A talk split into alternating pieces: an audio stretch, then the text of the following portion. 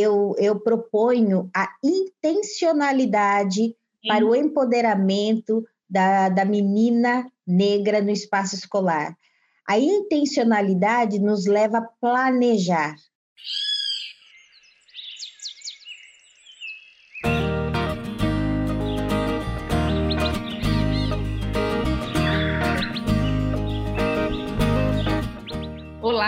Sejam muito bem-vindos e bem-vindas ao Plantando Histórias, o podcast da Árvore. Educação, leitura e tecnologia você ouve aqui.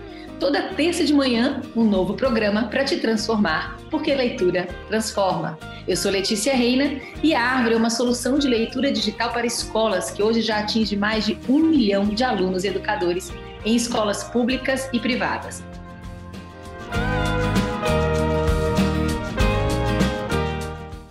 E no nosso papo de hoje, uma convidada muito incrível. Ela se define como produtora de literatura negro-brasileira do encantamento infantil e juvenil, é professora, pedagoga, mestre em psicologia escolar e do desenvolvimento humano e doutora em educação, ambos pela USP. Autora de obras infantis, como Mundo no Black Power de Taió, elencado entre os 10 livros mais importantes do mundo em direitos humanos pela ONU, e com muitos lançamentos chegando por aí, nós já vamos saber diretamente com ela. Seja muito bem-vinda aqui, o Sandy Oliveira.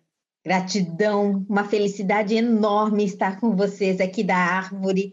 Letícia, gratidão profunda por essa conversa que tenho certeza que será incrível. Vai ser incrível. Acabei de saber mais coisas de você, da sua história com a dança. Estou mais encantada ainda. Maravilhosa. Então, vamos lá. Antes da gente começar a falar aqui sobre o tema em si, eu quero convidar aqui vocês, os nossos ouvintes, a nos seguirem no Instagram. O nosso arroba é Leia na Árvore, porque além dos conteúdos exclusivos por lá e trechos desse papo aqui com vídeo, a gente posta muito conteúdo bacana sobre leitura, tecnologia e educação. Ah, e no final dessa conversa, a gente tem sempre dicas práticas para o seu cotidiano escolar e dicas de leitura. Vamos lá? Para abrir aqui o nosso programa. Nós gostamos sempre de começar pelas histórias dos nossos convidados com a leitura. E você, que o Sam tem uma história muito bonita com a sua mãe, não é? Conta aqui para os nossos ouvintes como foi esse incentivo e a sua relação com a leitura e as histórias a partir disso.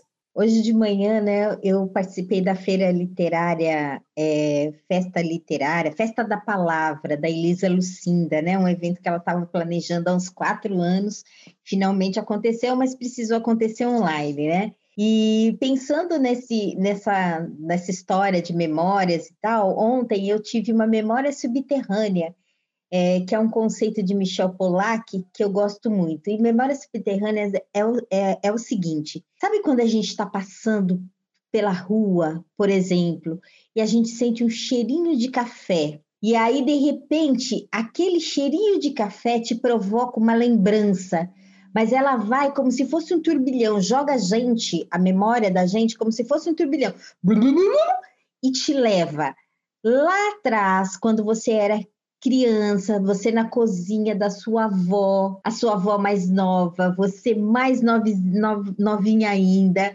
criancinha, e, e, fazendo alguma coisa ali, é um cheiro que te traz uma, uma lembrança. E essas lembranças podem ser positivas ou negativas, não importa. Mas são lembranças que surgem quando a gente é, não, não jamais imaginaria lembrar daquilo, né? Então é uma memória subterrânea, ela vem lá dos subterrâneos de dentro da gente. E eu tive uma memória subterrânea que tem a ver com isso, Letícia. E eu morava em frente é, de uma escolinha e minha mãe dizia que eu era assim é, é, doida para ir para a escolinha. Eu não aguentava ver as crianças com as suas lancheirinhas né, ali indo para a escola. E eu falava, coinha, coinha. E com dois anos e meio, minha mãe me colocou naquela escola. E eu não sei se, com certeza eu não tinha dois anos e meio, eu tinha mais ao me lembrar dessa música. Mas foi uma música que minha mãe cantava muito quando me levava para a escola. E ela cantava aquela música, vocês conhecem? Se essa rua, se essa rua fosse minha, Eu mandava, eu mandava ladrilhar com pedrinhas, com pedrinhas de brilhantes para o meu, para o meu amor passar. E minha mãe dizia que o amor dela era eu. Então ela cantava essa música com as mãos dadas comigo, atravessando e me levando para a escola. E aí ela dizia assim: ela era uma crocheteira e uma tricoteira, ela fazia tricô e crochê para fora, e ela fazia capangas, cinturões, cintos bonitos, eu adoro até hoje, é coisa de criança, né? E, as, as, minhas amigas me dão capangas, eu adoro modelos de capanga, quatro bolsos, cinco bolsos, bolso na coxa, eu adoro isso. E aí, adoro uma capanga. E aí, ela fazia as capanguinhas com dois bolsinhos. Então, ela colocava bloquinhos, bloquinhos de nota, assim, pequenininho, sem pauta, e lápis também pequenininho, e ela dizia assim: escreve, escreve tudo o que você viver. Então, a mãe tinha uma coisa dessa, da gente registrar tudo. Minha mãe, ela, ela fazia poemas, ela, ela, ela, uma mulher que tinha estudado até o segundo ano primário no tempo dela, porque precisava trabalhar, enfim, e ela gostava de poemas e ela escrevia poemas.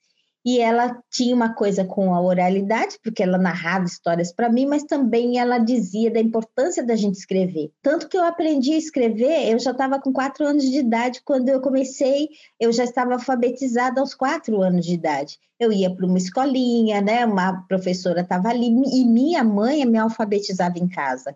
Ela sempre achou importante isso, né? E aí eu começo, é, saio das garatujas, né? Que são aquelas bolinhas e pauzinhos que bebê e criancinha pequena desenham, e dizendo que é escrita, e é a escrita legítima da criança, do bebê, e aí eu vou para a escrita formal, né? E tentando registrar tudo que eu vivia, né? No, tudo que eu vivi, tudo que eu via. Eu acho que por isso, Letícia, que as minhas histórias elas têm esse cunho sempre real. É, as minhas histórias elas têm sempre fundos verdadeiros. É, não, nunca é nada 100% saído simplesmente da minha cabeça criativa. Né? São 30 anos de chão de escola, 30 anos como professora de educação infantil, desde o berçário, educação infantil e ensino fundamental.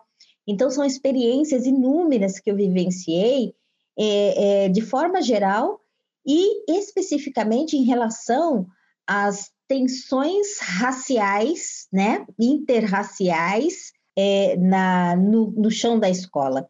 E aí as histórias elas acabam partindo muito meu olhar e minha experiência que vem dessa infância que eu tive, marcada por ser uma criança preta na década de 70, num país extremamente racista, onde você eu, eu tinha na minha escola estadual que eu fui, eh, nós éramos, eu lembro uma vez que eu perguntei para a diretora, quantos alunos tem? Porque eu me preocupava, porque de manhã eu ia para a escola e à tarde tinha biblioteca, e eu não saía da biblioteca na escola. E eu praticamente não via negros, e eu queria saber, eu sempre quis saber, todo ano eu perguntava, quantos alunos tem? Por quê? Porque eu sabia quantos negros tinham de manhã e à tarde. Então, a gente nós não éramos cinco numa escola de 980 alunos, nós não éramos cinco negros de manhã, por exemplo. E isso me incomodava. Por quê? Porque eu sofri o racismo justamente por ser a minoria dentro desse espaço escolar que eu, que eu estudei, o meu primário e o meu ginásio, né? Então, sempre foi uma preocupação. Portanto, olhar e, e, e começar a registrar, mesmo através de desenhos, né? Antes de eu, de eu ter a escrita formal, é, registrar o meu entorno, o meu mundo, foi algo que a minha mãe me ensinou a fazer, né? Registre, escreva, escreva tudo que você viver, né? Então, para mim, é, é uma lição que que acabou virando um, um, jeito de ser, uma forma minha de escrever, né? Eu escrevo aquilo que, que acontece comigo, que eu vejo no entorno, é, cenas cotidianas, é sobre isso que eu retrato. Nossa, maravilhoso, que bonito isso que você traz, assim, da, dessas memórias, desde esse início da tua fala, dessas memórias subterrâneas, e essa coisa dessa memória muito afetiva com a leitura e com a escrita, né? Porque eu acho que quando a escrita vem impregnada desse afeto, né? E dessas expectativas de amor que vem, né, da tua figura materna, isso é muito bonito, porque é uma escrita intencional. É. Então era um pedido afetivo da mãe, era um, uma intencionalidade de uma escrita, de um registro do que você estava vendo. Então é muito bonito. Então acho que quando ela essa memória ela vem com esse, esse impregnado de intencionalidade, essa intencionalidade impregnada de afeto é muito transformador, né, que o assim. Intuitivamente, você traz uma palavra que eu fui usá-la no meu doutorado como uma categoria-chave que eu crio um, para se entender o corpo da criança, da menina negra no espaço escola. E eu, eu proponho a intencionalidade Sim. para o empoderamento da, da menina negra no espaço escolar. A intencionalidade nos leva a planejar, Exato. Mas a intencionalidade também ela nos leva a entender, né, a ter a intenção de hum. fortalecer, de empoderar, empoderar meninas negras. E quando é que esta intenção surge? Quando você sabe da realidade brasileira. Então, é, mas por que, que aqui o senhor fala de intencionalidade de fortalecer? A gente tem que fortalecer todas as meninas, sim, né? É, eu tô com 14 anos eu fui para o movimento negro unificado. Com 16 eu estava no, no, movimento feminista, né? Uhum. Eu tô com 55 anos agora. Então, para mim, a questão racial e de gênero, é, eu trabalho cruzadas com ela e, e só não percebe que não quer, porque tanto na literatura eu trabalho dessa forma, quando eu vou para o palco trabalhar com dança, né? preparação de corpo, coreografias, é em cima dessa temática, é, na sala de aula, no cotidiano, enfim, reforçando sempre os cruzamentos de raça e gênero. E quando as pessoas conseguem dar olhar o todo no, no, Brasil, vai entender justamente essa questão que o ano passado se falou tanto com a pandemia, né? A questão do, dos feminismos e de entender realmente o quanto que o feminismo negro difere do feminismo branco. Tem uma diferença, sim, e sempre teve, porque um, o fato de sermos mulheres não nos coloca a todas no mesmo patamar em termos de igualdade. Né? É, mulheres brancas recebem mais, isso historicamente, pelo mesmo salário, é, é pelo mes pela mesma função, ela recebe mais do que mulheres negras. Com as mulheres indígenas, então, gente, o fosso é tão profundo que a gente não consegue nem, nem aparelhar, nem, nem nos aproximar dessa possibilidade de comparações. A gente pode dizer que mulheres negras e mulheres indígenas, elas estão na base, base extrema, se formos pensar na pirâmide, a mulher branca está no topo e mulheres negras e indígenas estão na, na sua base né?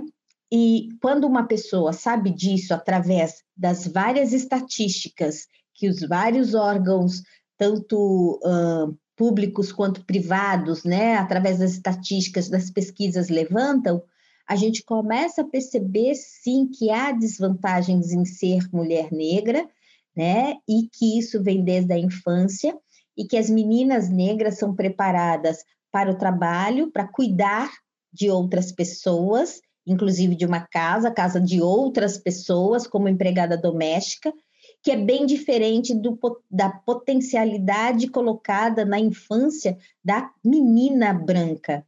Né? Então, quando a gente sabe disso, é preciso, em espaços educativos, formal, informal ou não formal, pensar sim numa estratégia e numa política de empoderamento das meninas negras para que consigam se ver como potentes, como capazes de falar, de expor as suas opiniões, de contrariar se acharem que aquilo não é certo, ter coragem de peitar e falar não concordo com isso, e nós sabemos o quanto que isso é difícil. Então, quando você traz essa palavra intencionalidade, no meu trabalho de doutorado, eu trago a intencionalidade como aspecto chave para desenvolver o trabalho, esse trabalho específico de fortalecer as meninas negras, né? E eu penso que minha mãe, ela, ela teve, ela foi muito sábia, sabe, Letícia? Letícia, porque a minha mãe, ela,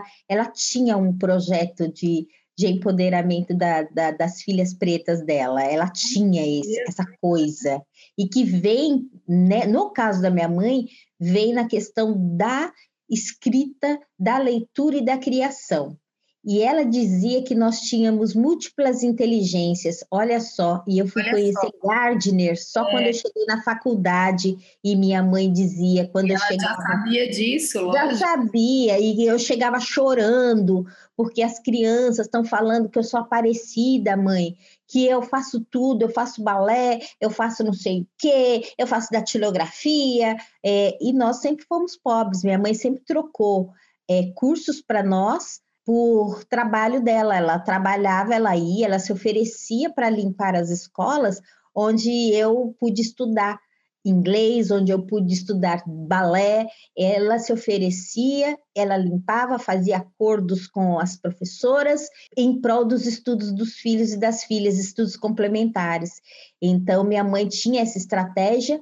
E valores. Por, valores, e por isso eu estudei e, e, as crianças zombavam de mim, aquelas provocações todas, e ela dizia assim: porque as pessoas são muito erradas, filha. As pessoas acham que, que a gente só tem um talento. A gente não tem só um talento. Olha a mãe, a mãe canta bem, a mãe gosta de cantar, a mãe escreve poesia, a mãe cuida da casa, mas a mãe também já trabalhou em fábrica, já trabalhou na casa dos outros, eu sei fazer limpeza muito bem. Todo mundo tem mais de um talento. Mas por que, que a gente só vai se concentrar em um talento? Porque se o, e ela dizia, e a coisa dela era tão pensada que ela dizia assim: se a água bate na bunda da gente de um lado, a gente tem, tem que ter outro lado para correr. O que, que ela queria dizer com isso?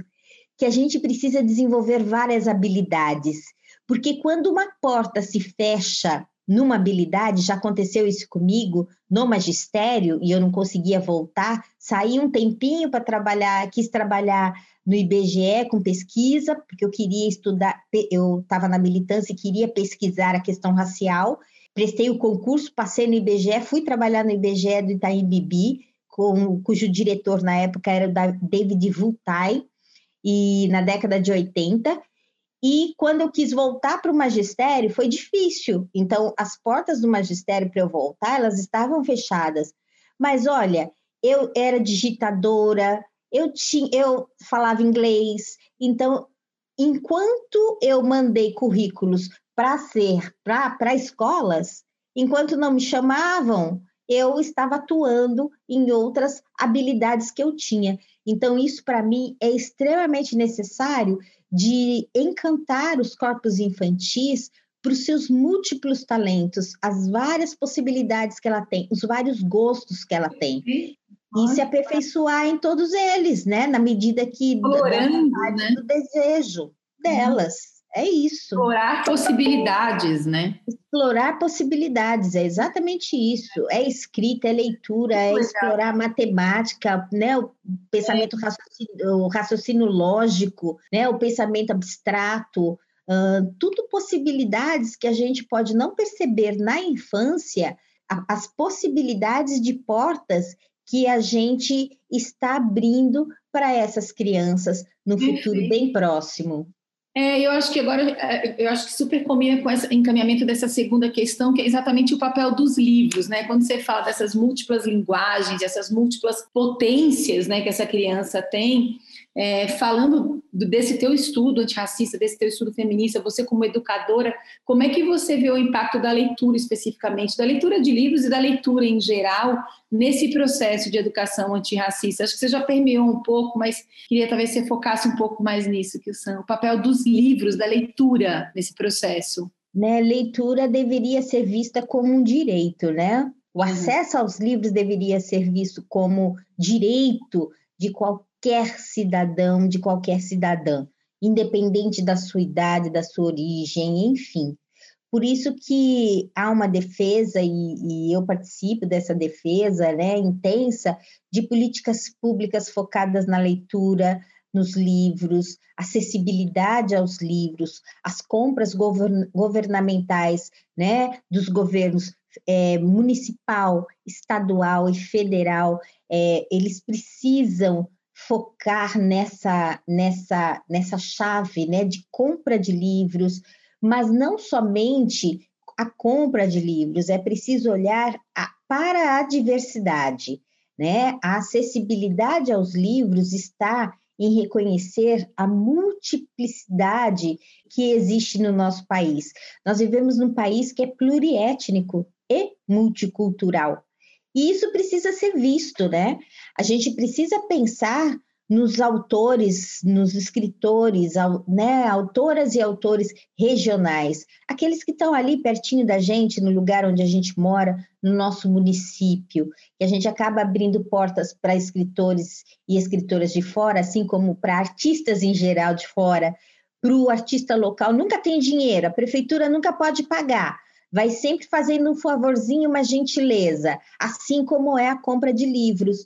Os autores locais não conseguem colocar os seus livros nas prefeituras de seus próprios municípios, não conseguem ser valorizados e reconhecidos. E a gente precisa ter um olhar para isso também. Então, entender o livro e a leitura como direitos perpassa, inclusive, essas questões da gente olhar para as políticas públicas e entender né, quais são os nossos autores aqui do nosso bairro, do nosso, do nosso município depois do nosso estado, do nosso país, enfim, na mesma lógica que a gente vai compartilhando as leituras, né, e, um, e os saberes e os conhecimentos de forma geral, né, pedagogicamente falando, você começa daqui do menor, do, do, do mais né, próximo, para o mais amplo, para o maior, né, então pensar isso em termos de, de, de livros, leitura,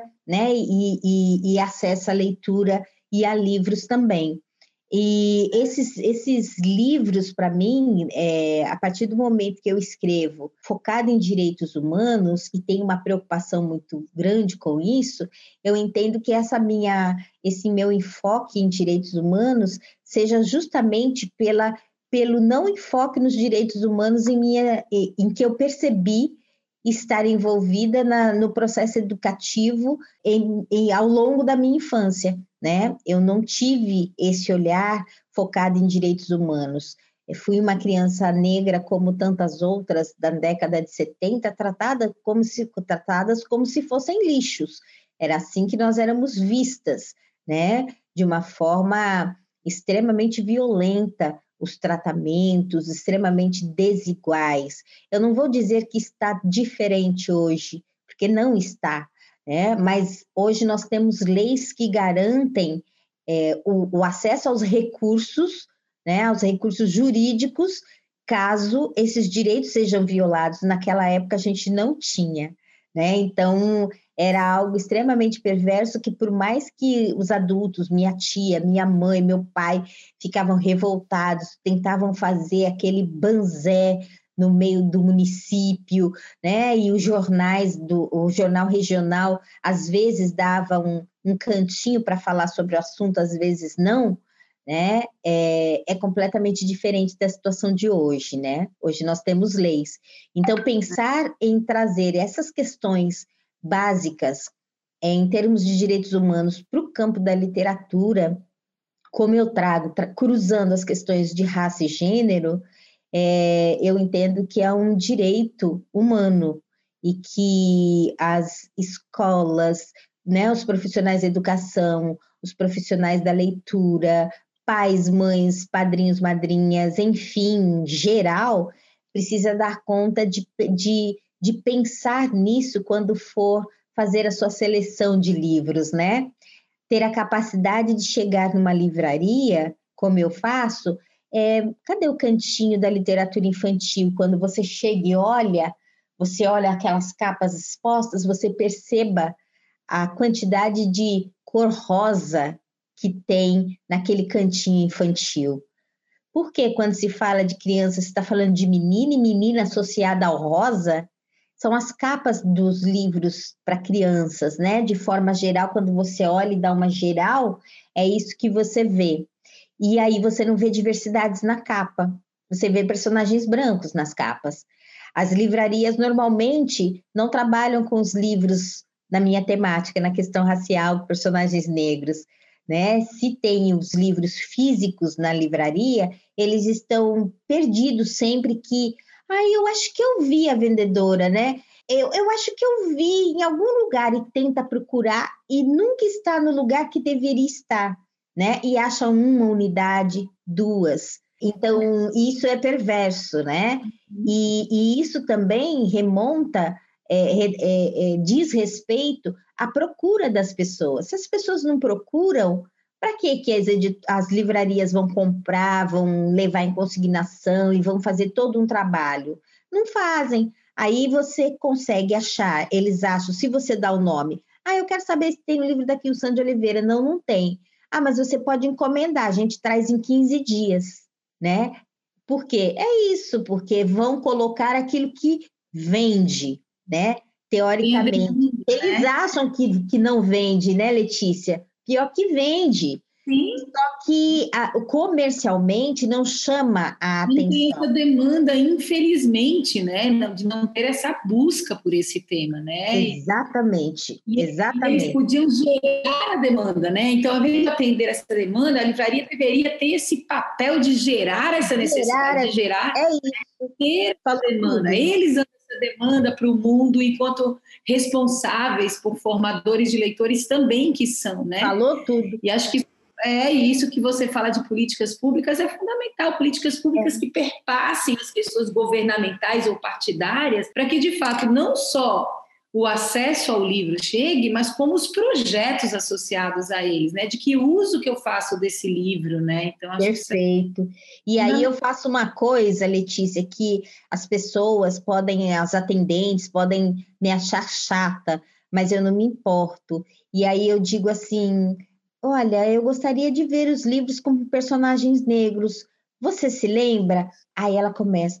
Gente, eu não me lembro. Algumas, algumas falam, você tem toda a razão. Pera lá, e vai na hora e começa, vai no catálogo, né, online, aí vai, tem sim, peraí.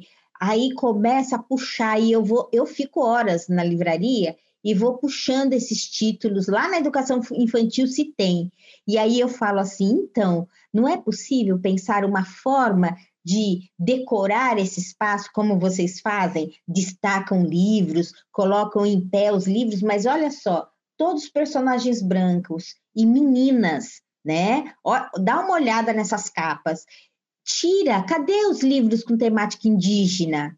Indiano você não tem? Ah, eu tenho um e eu começo a fazer. Algumas são super solidárias, Legal. entram é. nessa, e aí a gente vai tirando, e eu, vou, eu mesma vou colocando em pé. Falo, olha, olha que interessante. Vamos me organizar o que, é destaque nesse lugar. É, é, é isso, é. né? Porque isso é, é, desloca, desloca o olhar de quem chega e olha e fala, opa, nossa, e eu cansei de ver nesses processos educativos que eu faço nas livrarias, eu cansei de ver de pessoas pessoas brancas entrando com suas filhas, as mães, né, entrando com as suas filhas, e aí elas olharem, gente, olha essa capa com essa personagem negra, ai que ele e vai lá e pega. Então, não é uma questão que eu vou falar, ah, porque é branco, porque é uma temática, é algo para quem gosta de livro, quem gosta de livro, quem gosta de ler, é lógico que é perceptível chegar numa livraria que tem uma capa dessa com o livro em pé, ela vai direto olhar aquilo. Por quê? Porque é curioso, desperta curiosidade. Não se tem isso, a gente não vê, eu não vou procurar? Claro que eu vou. Então, é questão de, de como que é, cada pessoa, cada profissional, cada livraria, cada biblioteca vai apresentar essa diversidade em formas de livros claro. que estejam naquele local, né? Então, é, e isso é político. É. é. o corpo político agindo ali. Não é possível alguém chegar numa, numa sessão infantil, ver só capa cor-de-rosa, com meninas é, brancas e ninguém falar, ninguém questionar, né? Ninguém questionar, gente. É porque, se não questiona, é porque nós estamos num país onde tudo está muito errado. Que se Sim. nós somos a maioria nesse país, os negros, vamos dizer Sim. assim, e sabemos que não estamos sós, temos os indígenas, enfim, é, como que você não consegue perceber a falta de diversidade num espaço de, de livros, de leitura? E esse que você nos mostra aqui, os nossos ouvintes não estão vendo, mas que o Sam mostrou para a gente, é o seu livro é, com que penteado eu vou. Com qual penteado eu vou, da editora Melhoramentos, ilustrações Sim. do Rodrigo Andrade. Legal. belíssimas. E aí, eu é um livro que fala de virtudes, viu, Letícia? Muito legal, muito legal. E a gente até queria saber, porque a gente, a gente sabe que você lançou esse livro agora pela Melhoramentos, teve até uma live né, com a Thais Araújo no lançamento, e a gente então está curioso para saber mais desse livro e dos seus projetos para esse ano. Fala um pouquinho então dele. Ai, que delícia, eu vou falar assim. Esse livro, essa história, é, eu tenho, a minha família por parte de pai, sobrenome é Oliveira. E aí nós passamos 2019 preparando uma festa para nos reunir, né? A família Oliveira, cuja maioria está em Guarulhos, aqui em São Paulo. E nós somos mais ou menos 480 primos. E nós conseguimos, em 2019, organizar nossa festa para fevereiro de 2020 antes da pandemia, foi assim a nossa sorte. Maravilhoso! E, e nós nos reunimos, estávamos em duzentos e poucos primos, Legal. né? E num determinado momento eu olhei aquela felicidade, comecei a olhar e, e eu, eu, sabia que uma história começaria a ser criada dentro de mim, né? Comecei a olhar como um drone que a gente contratou um drone porque a gente tomou, nós tomamos as, a rua para tirar fotos, né? Juntando os primos, juntando os tios, enfim, era muita gente. E eh, nós colocamos um drone para fazer toda essa coisa de sobrevoar, né? e capturar todos nós. Uma coisa linda. E aí eu comecei a pensar nisso, reparar os penteados das primas e dos primos, as primas que têm mania de sapato como eu, ou reparar os sapatos, é, rir, abraçar, aquela festa, abraçando, celebrando os tios mais velhos. Então foram, fomos formando, inclusive, grupos geracionais, né? E, e, e, eu hoje já estou no grupo dos mais velhos, não dos mais dos mais mais velhos, porque eu tenho tios de 98, tios do meu pai, né? Enfim, que, que estão com cento e pouquinhos anos, enfim. E aí a gente conseguiu separar, inclusive dessa forma, e depois unir todo mundo novamente. E aí eu comecei a gestar, começou a, a nascer essa história com qual penteado eu vou. Apesar de ter esse nome, a história fala sobre virtudes. Então, é, é as crianças se reúnem para celebrar o aniversário do bisavô, um aniversário do bisavô que iria fazer 100 anos de idade, né? Então ele era um centenário. E aí, como as crianças não têm dinheiro para gastar, né? Então elas resolveram levar de presente para o Bisa a sua virtude mais virtuosa. E aí ele é, um, um, em algum momento do, da história acaba virando versos, são versos onde eu apresento o nome da criança, todos os nomes africanos, entre parênteses vem a tradução desse nome, a língua falada e a região da África em que se fala aquela língua. Então, também trago uma prestação de serviços, porque para quem não sabe, quando uma pessoa negra quer colocar um nome africano em seus filhos, é com muita recorrência que quando vai ao cartório, os tabeliões não aceitam esses nomes. Então, eles tentam persuadir a pessoa a mudar de nome. Coloca um nome mais fácil, Maria, João, né? E, e, que nome é esse? Não existe esse nome. E se recusam. E muitos relatos de negros e negras que contam que, que no final das contas, quem foi registrar ficou tão envergonhado, envergonhada, que acabaram aceitando e colocando o nome de Márcia, nome de Maria, porque o tabelião é, um, não é nem indicar, né? Como que a gente fala isso? Não é pessoa, é, é uma. Persuadiu, né? Mesmo. É, é. Persuadiu ali, né? Uma forma para trocar esse nome. Então, para mim, esse livro, inclusive, vem como prestação de serviço, porque são vários nomes, são 12 crianças, 12 nomes africanos, seis de meninos, seis de meninas. E não, não posso falar isso, porque tem nomes aqui que também servem para meninos e meninas. Olha que legal. Kuami, Kuami, por exemplo, nascido no sábado, né? Então, qualquer criança nascida no sábado pode se chamar Kuami, a Kuami ou o Kuami. Ah. Então, ali. Então, vem trazendo isso como um documento. Não, existe sim, olha só, tá nesse livro aqui, olha só, é a Xânia, Xânia significa menina rica na língua suahili, e é isso, e é falada em tal parte da África. Isso, para mim, é, é, é, super interessante. Resgate história... de historicidade, né? É resgate de historicidade, né? Resgate de historicidade, é isso. E do nome que tem significado, e como é importante nomes terem significados, o quanto que nomes carregam energia. E aí eu coloco essas visões dentro de uma linha de encantamento, de afrocentrismo, né, de pensar a África como berço da, da, da, humanidade e trazer esses valores para as histórias que eu escrevo. Então, é, é perceptível isso. E com qual penteado eu vou, portanto, eu vou apresentando em versos as virtudes de cada criança, que ela chega com a sua oferta, o seu oferecimento para o Bisa. E Sim. lá no final, quando todos chegam, os 12, aí ela, eles se dão as mãos os primos e as primas. E eles começam a olhar e se entenderem belíssimos e belíssimas, né? E eis que a, que a protagonista, que é a Isha, fala: Mãe, eu entendi agora o que, que é essa palavra sororidade que a senhora tanto fala, né? E aí ela traz essa questão das as, os primos não sabiam, as primas, e aí ela explica o que, que é sororidade, né? Até que uma fala assim: vamos logo para, vamos lá, que eu tô com saudade do Bisa. E eles chegam todos juntos de mãos dadas para fazer a surpresa para o Bisa. E a cena final são os 12 bisnetos e o Bisa segurando dois deles, a, a filha do, do Bisa, que é a avó deles, né? De alguns deles ali, enfim, ela, eles ali naquela cena.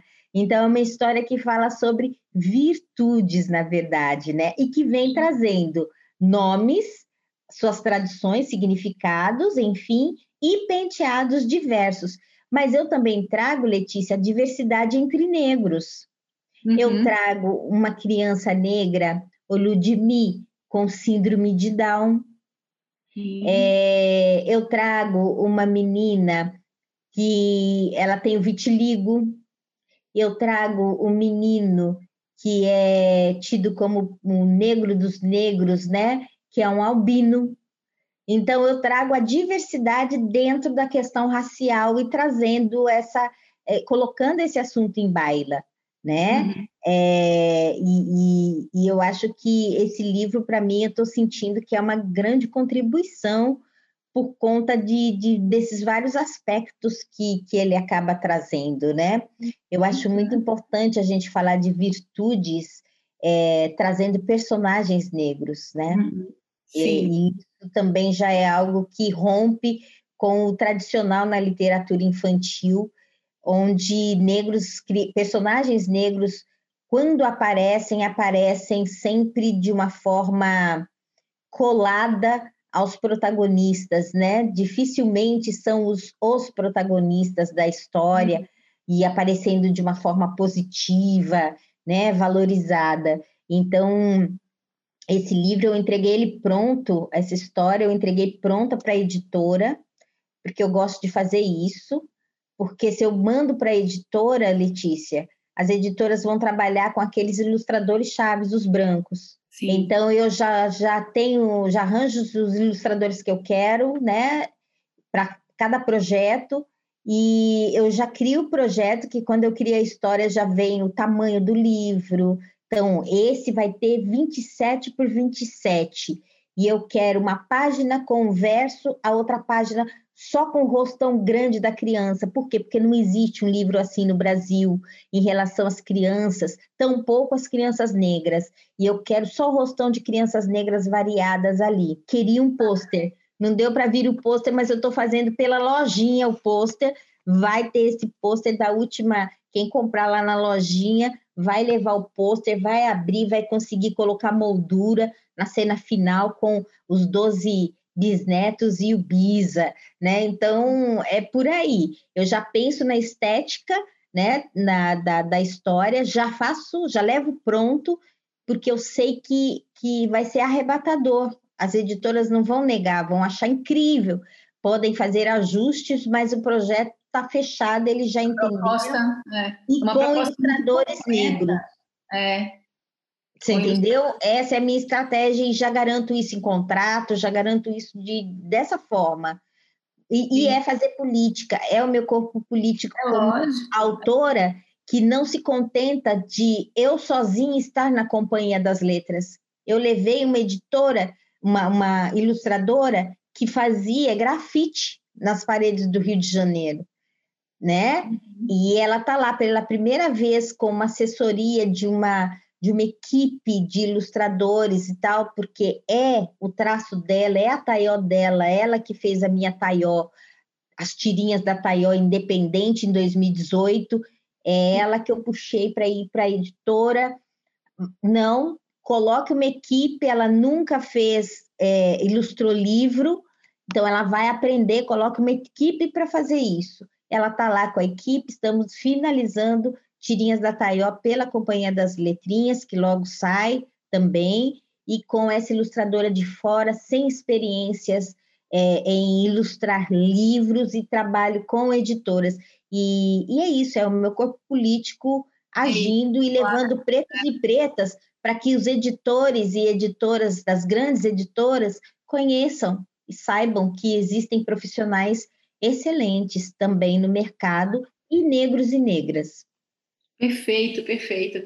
Eu fiz um curso recentemente com a Janine Rodrigues, da Piraporeando, e ela estava trazendo exatamente essa questão dos ilustradores e das ilustrações, né, de como é que isso é importante, essa representatividade. Muito. Eu li o começo do seu livro, O Mar que Banha a Ilha de Goré, que coisa linda, que poesia maravilhosa, tão linda. Nossa, e, muito bonito.